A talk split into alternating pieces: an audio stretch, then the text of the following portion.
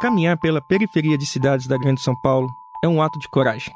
Muitos moradores têm receio de sofrer algum tipo de violência, o que é muito comum nas áreas menos assistidas e mais carentes. Mas o que antes se limitava apenas ao crime, hoje se estende para a corporação que deveria justamente proteger a população a Polícia Militar. Danilo Miranda da Silva tinha 33 anos e morava no Itaim Paulista. Rogério Ferreira da Silva Júnior tinha apenas 19 anos e morava no Parque Bristol, zona sul de São Paulo. Diego Martos também tinha 33 anos e vivia em Jundiapeba, bairro de Mogi das Cruzes. Três rapazes que tinham sonhos, desejos, família e que, ironicamente, encontraram o mesmo fim. Danilo era motoboy e, no dia 27 de fevereiro de 2021, foi morto por policiais na porta de casa em frente da esposa e sua filha, de apenas dois anos. Segundo as testemunhas e vizinhos de Danilo, tudo começou com uma discussão entre ele e sua parceira. Érica Maria Alves, de 20 anos, reclamava com o marido sobre a rotina de trabalho que o impedia de passar mais tempo com ela e com a filha. A discussão chamou a atenção dos vizinhos e eles ligaram para a polícia. O que deveria ser uma simples ocorrência de briga de casal se transformou numa tragédia que mudou para sempre o destino dos três. Gustavo Miranda é irmão de Danilo. Ele conta como soube o que aconteceu daquele dia. A polícia por causa de uma discussão que eles estavam tendo na casa. E aí algum vizinho chamou a polícia. Então, assim, eu, eu, desde então eu nunca falei com a, a ex-mulher dele, mas, né, digamos que estavam gritando, né, discutindo, aí a polícia chegou, mas ela chegou, né, não para ajudar, mas que discussão de relação, que ideia é essa que precisa chegar até a morte? Rogério sonhava em fazer um curso para abrir a própria barbearia. Morador do Parque Bristol, na zona sul da capital desde que nasceu, ele era conhecido pelos amigos e por vizinhos como RP100, pela paixão que tinha por motos. E foi em cima de uma delas que Rogério foi executado por policiais no dia do seu aniversário de 19 anos. As câmeras de segurança de uma casa na Avenida dos Pedrosos mostraram toda a ação. Às 10 para 6 da tarde, duas motos da Rocan do 46º Batalhão da Polícia Militar perseguem Rogério. Ao perceber que os policiais exigiam sua parada, ele diminui a velocidade e encosta a moto. Mas antes mesmo de tirar as mãos do guidão, Rogério foi atingido por um disparo nas costas. O tiro saiu pelo peito, perto da axila esquerda. A mãe de Rogério, Rosiane da Silva Ribeiro, lembra como o filho estava naquele aniversário. Nossa, ele estava muito feliz naquele dia.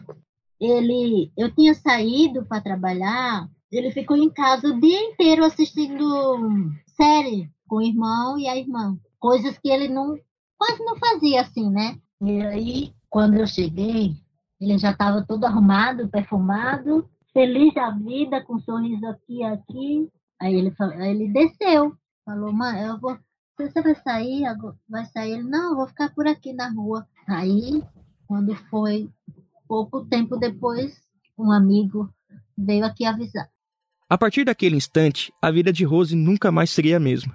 Aí, corre, corre, que os polícias atiraram no, no Rogério. Ai, meu Deus eu pulei da cama e fui, não achava o meu chinelo, e aquele desespero todo. E aí, quando eu cheguei lá, o bairro inteiro já estava lá, né? Na hora que aconteceu, lá na frente tem uma moça que ela, na hora, ela desceu, tem até vídeo, e ela desceu gritando, ai, vai, o que, que vocês fizeram com o menino, não sei o quê, com o rapaz, não sei o quê. E foi aquele desespero todo, e ela ficou lá o tempo todo, poderia ter forjado alguma coisa. Diego trabalhava com a mãe em uma fábrica no mesmo bairro em que foi assassinado. No dia 31 de dezembro de 2014, em vez de viajar com a mãe e a filha de 10 anos para passar a virada do ano na casa de sua avó, Diego decidiu ficar em Mogi e ir a uma festa com alguns amigos. Enquanto estava no posto de gasolina, abastecendo a moto, Diego foi baleado. As investigações da Polícia Civil apontam que o disparo que tirou a vida de Diego partiu de um PM de folga. Maria Aparecida Martos, mais conhecida como Cida, é a mãe de Diego e conta o que lembra daquele dia. Ele e um outro rapaz que eu não conheço muito bem, que foi com o Diego até o posto buscar o combustível, colocar o combustível, e o Diego ficou na moto. Inclusive, ele estava na moto até em pé, porque ele era bem altão e forte. Ele estava em pé na moto, dançando, porque tinha música no posto. E a, essa moto entrou, essa outra moto entrou, e um deles desceu da moto e deu quatro tiros no meu filho. Danilo, Rogério e Diego passaram a fazer parte de uma triste estatística. Segundo informações do portal G1, com base nos dados da Corregedoria da PM de São Paulo, os casos de violência envolvendo a Polícia Militar Paulista tiveram um crescimento de 70% entre janeiro e maio de 2020, em comparação ao mesmo período do ano anterior. Já de acordo com o último Anuário Brasileiro de Segurança Pública, elaborado pelo Fórum Brasileiro de Segurança Pública, a Polícia Militar pelo país tem uma das mais altas taxas de letalidade da América Latina, comparável às corporações de El Salvador e Venezuela. Mas quais são os motivos que levam as PMs a agir com tanta violência?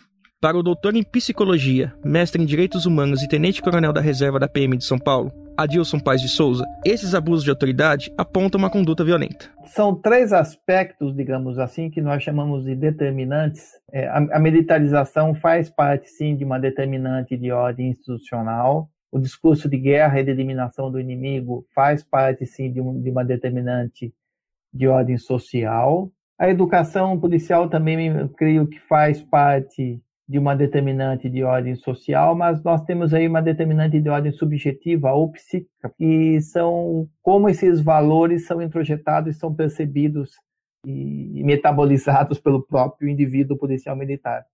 E essa questão da subjetividade é muito interessante, porque a mesma pessoa pode estar submetida ao mesmo estímulo e atuar de maneira diferente. Então, nós temos aí um mix de circunstâncias que podem colaborar para que o policial se torne um assassino. Ocorrências como as que tiraram a vida dos três podem ser vistas como uma das consequências do corporativismo da PM ao longo dos anos. Adilson explica o que é o corporativismo e como ele se estabelece nas forças policiais pelo Brasil.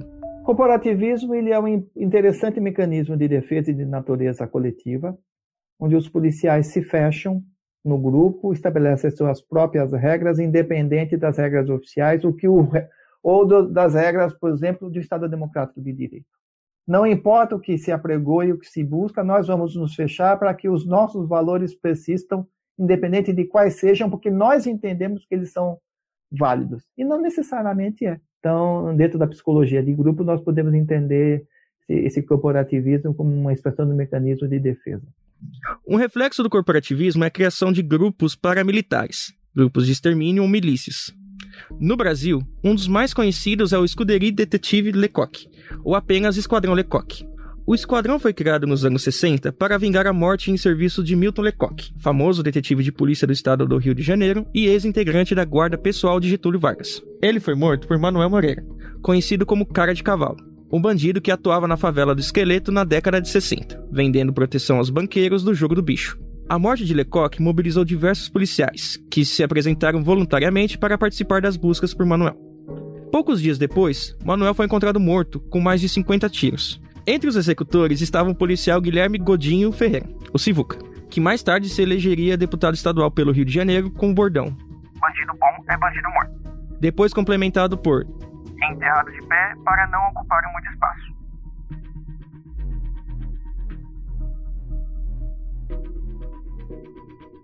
Para o jornalista e pesquisador do Núcleo de Estudos da Violência da USP, Bruno Paes Manso, os episódios de violência policial tiveram início justamente nos anos 60, após a criação do Esquadrão Lecoq, que coincide com a ditadura militar no Brasil. Nessa época, a polícia paulista foi treinada pela Carioca para controlar criminalidade com violência, como explica Bruno? 68, é, esse, a polícia de São Paulo, a partir de conversa com os policiais do Rio, vai montar um esquadrão da morte em São Paulo também, depois da morte de um investigador, que é o Davi Parré, e eles matam muita gente, né? As atuações desses grupos de extermínio podem ser vistas até hoje. Um dos períodos em que essa situação foi mais sentida pelos moradores de Mogi das Cruzes foi de 2013 a 2015. De acordo com as investigações realizadas pelo setor de homicídios, um grupo de policiais se envolveu ou liderava chacinas. Mogi tem 450 mil habitantes e está localizada no Alto Tietê. A cidade é considerada o coração da região e conhecida como Terra do Caqui. Com 460 anos desde a sua fundação, Mogi das Cruzes tem um dos mais altos índices de desenvolvimento humano de todo o estado, ocupando a centésima décima posição no ranking nacional de acordo com o último censo realizado pelo Instituto Brasileiro de Geografia e Estatística, o IBGE. Apesar dessa qualificação e da liderança geográfica do município, a cidade foi palco de uma das maiores chacinas da região. Em dois anos, 26 pessoas foram assassinadas pelo suposto grupo, formado por policiais militares. Entre elas, o filho de Cida, Diego, foram 26 jovens assassinados entre o ano de 2013 e 2015. Todos eles eram do sexo masculino e tinham de 14 a 33 anos. E todos moravam em regiões é, afastadas do centro. uma das posições, né, que eles desconfiam de o porquê que aconteceu esse crime, no primeiro relato era que foi por causa de uma morte de um GCM, e aí a polícia, para revidar, para vingar a morte desse GCM, eles fizeram a o primeiro, primeira chacina, né, isso em 2013. Uma outra possibilidade que na época eu levantei, esse grupo de, de matadores era financiado por comerciantes locais. Por exemplo, acontecia um roubo em determinada região. Então, esses comerciantes financiavam esse grupo para que eles fizessem é, essas mortes em série, para que o, o, o a galera que estava é, cometendo os assaltos ficassem com medo e diminuísse o crime na região. Renan Moura é jornalista e autor do livro Caputera, Chacinas em Mogi das Cruzes, que relata o histórico desses casos que aconteceram na cidade. Ele reforça que a violência praticada por policiais é um sintoma dos métodos usados pela corporação. A PM utiliza um método chamado Giraldi, desenvolvido pelo coronel da reserva Nilson Giraldi. O método tem como princípio fundamental o treinamento policial, com base na simulação de situações de risco para o uso de arma de fogo. Esse método polêmico é recomendado pela Secretaria Nacional de Segurança Pública, pelo Comitê Internacional da Cruz Vermelha e pelos direitos humanos como um treinamento policial mais apropriado para o uso de armas de fogo. Mas mesmo com esse treinamento, é comum ver no noticiário histórias como a de Rogério, baleado e morto sem oferecer resistência, como Renan explica. A gente vê que a polícia não age de acordo com que ela é treinada. E aí o porquê, né? A gente se, se pergunta sempre o porquê. Tem, sim, o mau preparo da instituição. Isso é um dos fatores que deve ser levado em conta, sim. A gente tem que ser realista. Só que o policial ele é treinado para agir nessas ocasiões. Então, por mais que a, a pressão seja grande sobre o policial em determinadas circunstâncias, ele é treinado para ele agir daquela forma, é, agir de uma forma com que ele possa poupar vidas. Mas aí, o porquê que ele age dessa forma, né? Porque ele é amparado pelo Estado. Então, se tem um Estado que ampara esse tipo de atitude, ele vai agir dessa forma. Até porque a única instituição que pode medir e autorizar a força policial é o Estado. A mãe de Diego, Dona Cida, conta como recebeu a notícia de que seu filho caçula tinha sido morto. O desespero por estar longe de casa e a viagem de mais de 12 horas fizeram com que a situação fosse ainda mais difícil. Quando aconteceu isso ali no posto, a primeira pessoa que foram avisar foi na empresa que trabalhava, filho do meu patrão. Aí ele falou de só, ele, ele simplesmente falou é, Cida, vem embora que mataram o Diego. Foi essa a resposta. Aí eu falei, como assim? Aí ele falou assim, mataram o Diego, vem embora, vem embora. A minha reação foi ficar meu celular na parede. Eu não queria ter ouvido. Aí eu comecei a gritar, gritar. Minha mãe veio correndo no meu calço. Minha mãe caiu de costa e bateu com a cabeça na quina da porta. Mas eu não lembro disso. Eu só lembro que eu queria sair dali e eu queria estar aqui em casa. No caso de Danilo, morto em frente à filha após a ação dos policiais militares, seu irmão, Gustavo, conta que ainda tentou socorrê-lo. Ferido, Danilo não foi atendido de imediato. Segundo Gustavo, uma ambulância chegou no local, mas os policiais alegaram para a família que estava quebrada e mandaram o socorro embora. Danilo só conseguiu atendimento médico uma hora e meia depois de ser baleado, quando já estava morto.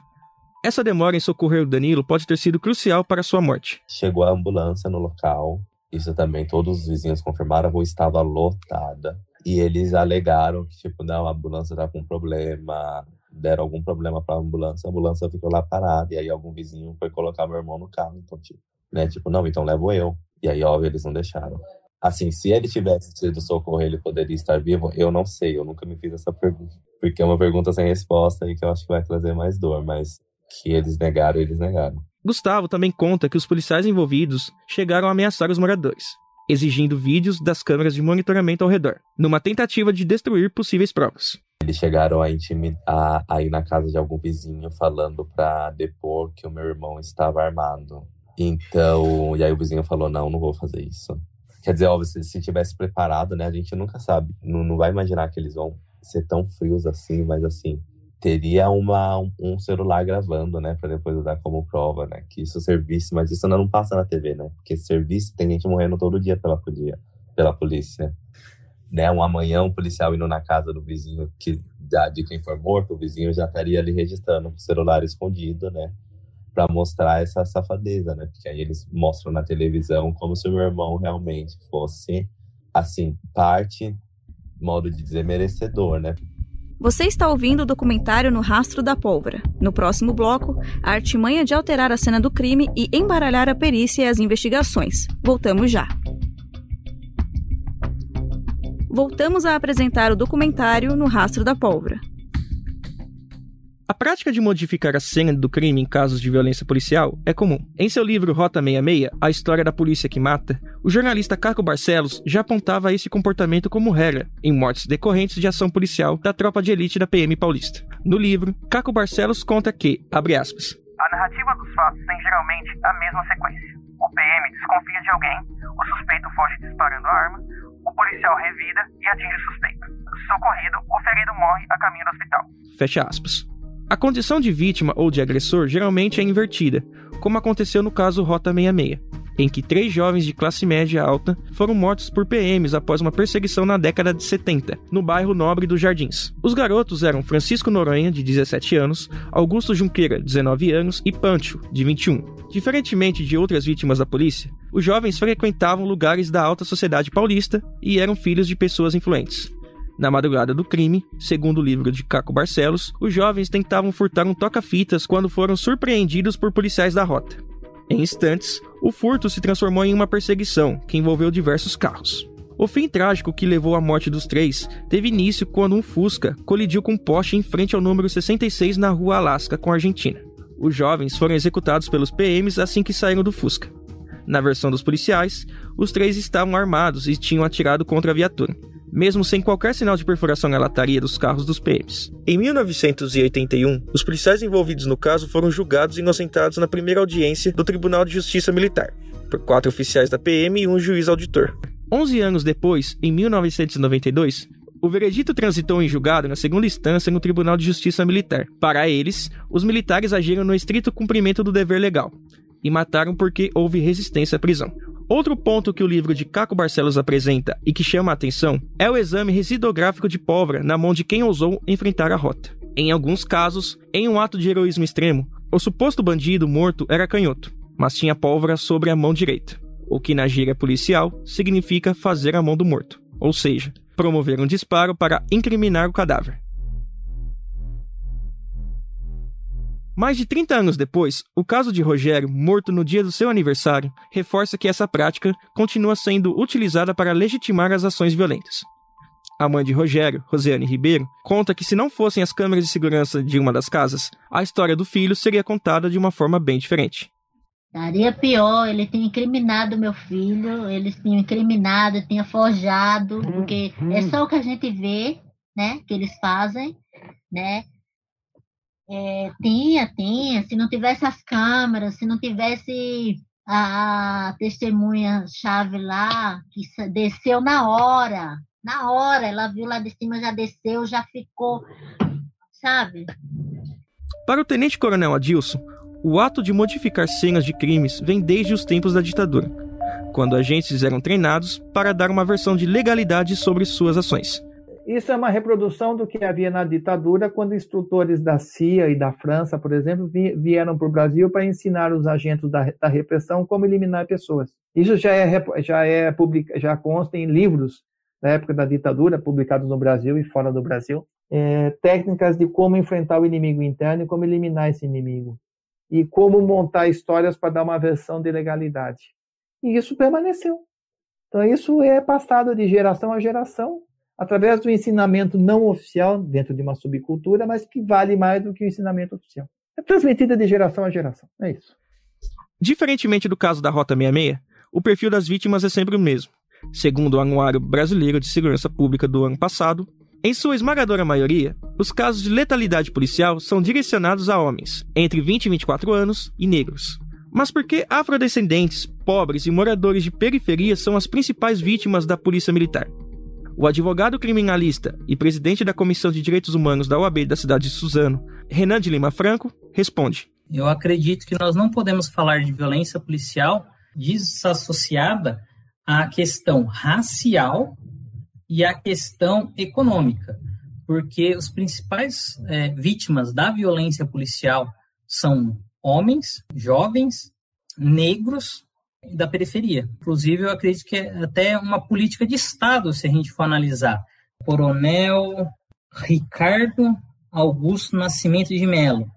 Na época, quando ele assumiu a rota, ele faz uma menção que é, a polícia ela deve atuar diferente em Paraisópolis do que em Higienópolis, né? Ele diz que se a polícia atuar do mesmo jeito que atua nos bairros nobres, a polícia não seria respeitada. Na cabeça do comandante da rota, a polícia tem que ser temida na periferia. Quando um jovem pensa em entrar para as forças de segurança, seja ela a polícia militar, civil ou as forças armadas, que inclui o exército, marinha e aeronáutica, o que rege o seu pensamento é a vontade de proteger, combater o crime e orgulhar sua família. Mas a realidade pode ser bem diferente. Adilson Paz de Souza, o tenente-coronel da reserva da Polícia Militar de São Paulo, passou 30 anos da sua vida na corporação e não hesita em dizer que os valores policiais naturalizam as abordagens violentas e as mortes de civis. Isso é uma prática comum do que esse é o ideal que se tem do policial. Isso é compatível, por mais que não seja admitido oficialmente pelas instituições, por mais que você não tenha aula, discurso, palestra, seminário, como ser um bom matador, por exemplo, isso é compartilhado pelo grupo de uma maneira não oficial, mas mais forte que a, que a oficial. O que muitos autores, eu concordo, chamam de subcultura policial. Essa subcultura a qual o Adilson se refere acaba por mediar as ações dos policiais, não só no trabalho nas suas, mas no convívio dentro dos batalhões e quartéis, sem falar na generosidade que eles têm nos julgamentos no Tribunal de Justiça Militar onde muitos dos juízes já foram réus. A constante cobrança dos superiores e dos colegas para provar que é um bom policial passa pela ideia de que matar suspeitos é o caminho para conseguir respeito dentro da corporação, enfatiza o ex-tenente.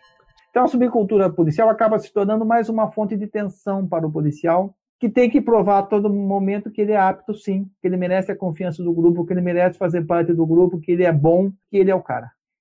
Né? Então é mais uma fonte de tensão. Sim. Matar alguém pode ser uma expressão, uma maneira de um mecanismo de defesa para fazer força a esse sofrimento, essa pressão que ele, que ele recebe.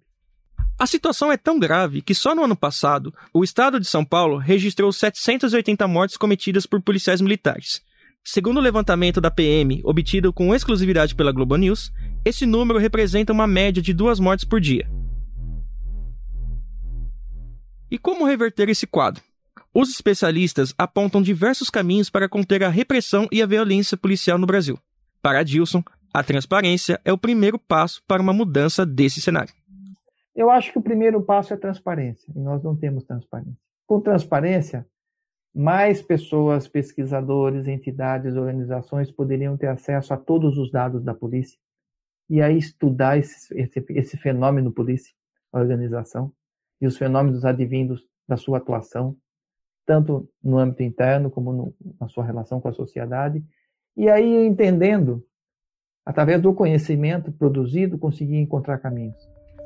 Bruno Paes Manso acredita que a desmilitarização, ou seja, afastar o viés militar da polícia e trazê-la para o lado civil, unificando as corporações, seria uma forma de diminuir os excessos. Essa hierarquia militar ela engessa muito a liberdade do policial de, de tomar esse tipo de ação, e você acaba dependendo da ordem de um coronel que não tem a vivência que ele tem na rua e acaba engessando né, as decisões da ponta, que muitas vezes são muito efetivas e precisam ser tomadas na hora. Né?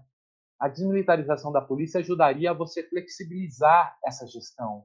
E numa situação pacificada, ele tem que ter mais autonomia para mediar os conflitos, para ter uma conversa com as autoridades. Então, mais do que simplesmente estímulo além da questão da guerra, né, você tem a, a, discussão da desmilitarização da polícia como uma forma de modernizar a gestão e dar mais é, liberdade de decisão para a pessoa que tem que decidir na hora e na ponta de forma mais efetiva e que muitas vezes vai ajudar a comunidade sem precisar de uma operação de guerra, né? Ele às vezes mediando conflito ele já resolve, ajuda com, com comerciante, com locais.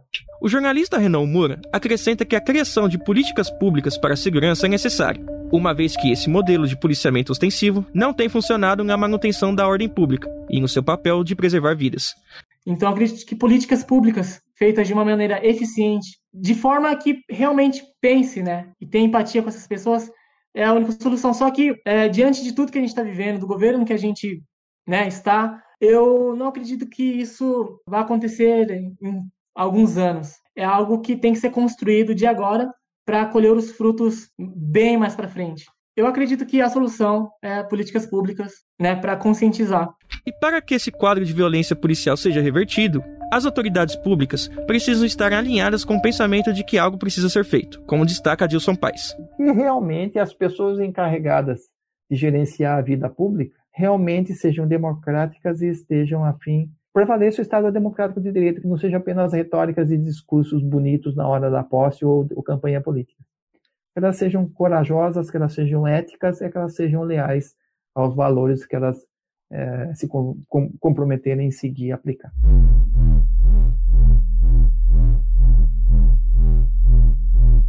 Enquanto medidas para conter o avanço da violência policial não se tornam efetivas, familiares das vítimas se sentem inseguros e com medo da polícia.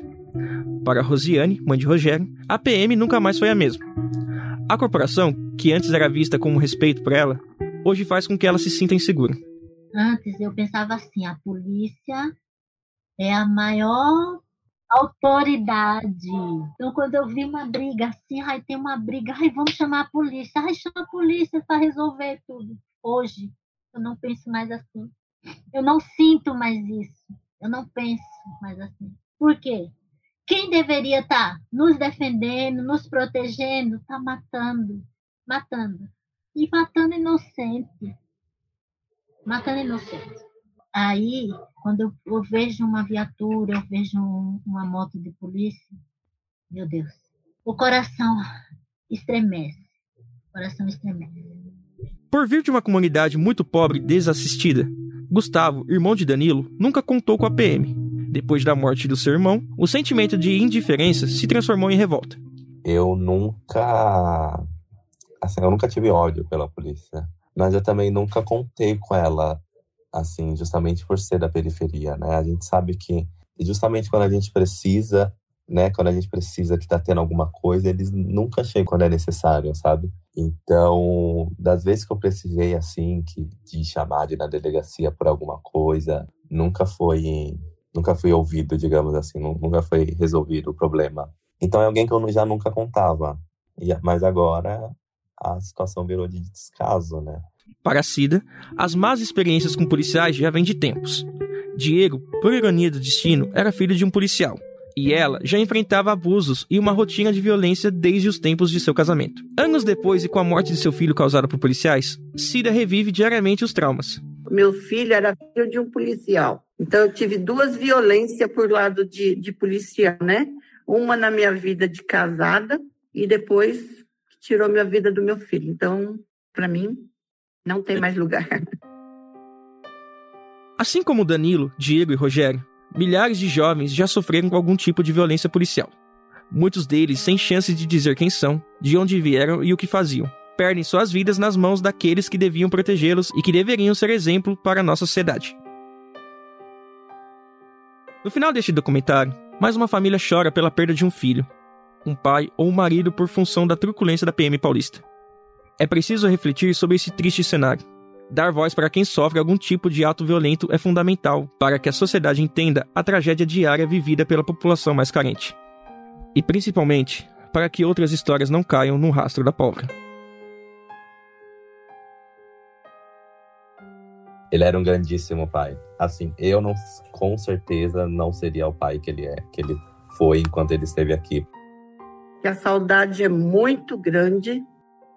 Se eu tivesse um jeito de trocar minha vida dele, eu faria. Com certeza, sem pensar. Que é duro você dar vida e alguém vir e tirar ela de você, porque é muito triste, muito, muito. Todo bairro aqui conhecia ele. E todo mundo fala por uma boca só. Ele era um menino muito educado, respeitoso, sabe, com todo mundo. Porque eu prometi para ele lá no, no pronto-socorro, eu prometi para ele que enquanto eu estivesse respirando, eu ia correr atrás da justiça. Este documentário é uma homenagem a todas as pessoas que sofreram violência policial. Que a voz daqueles que exigem justiça pelos crimes possa ser ouvida com mais força.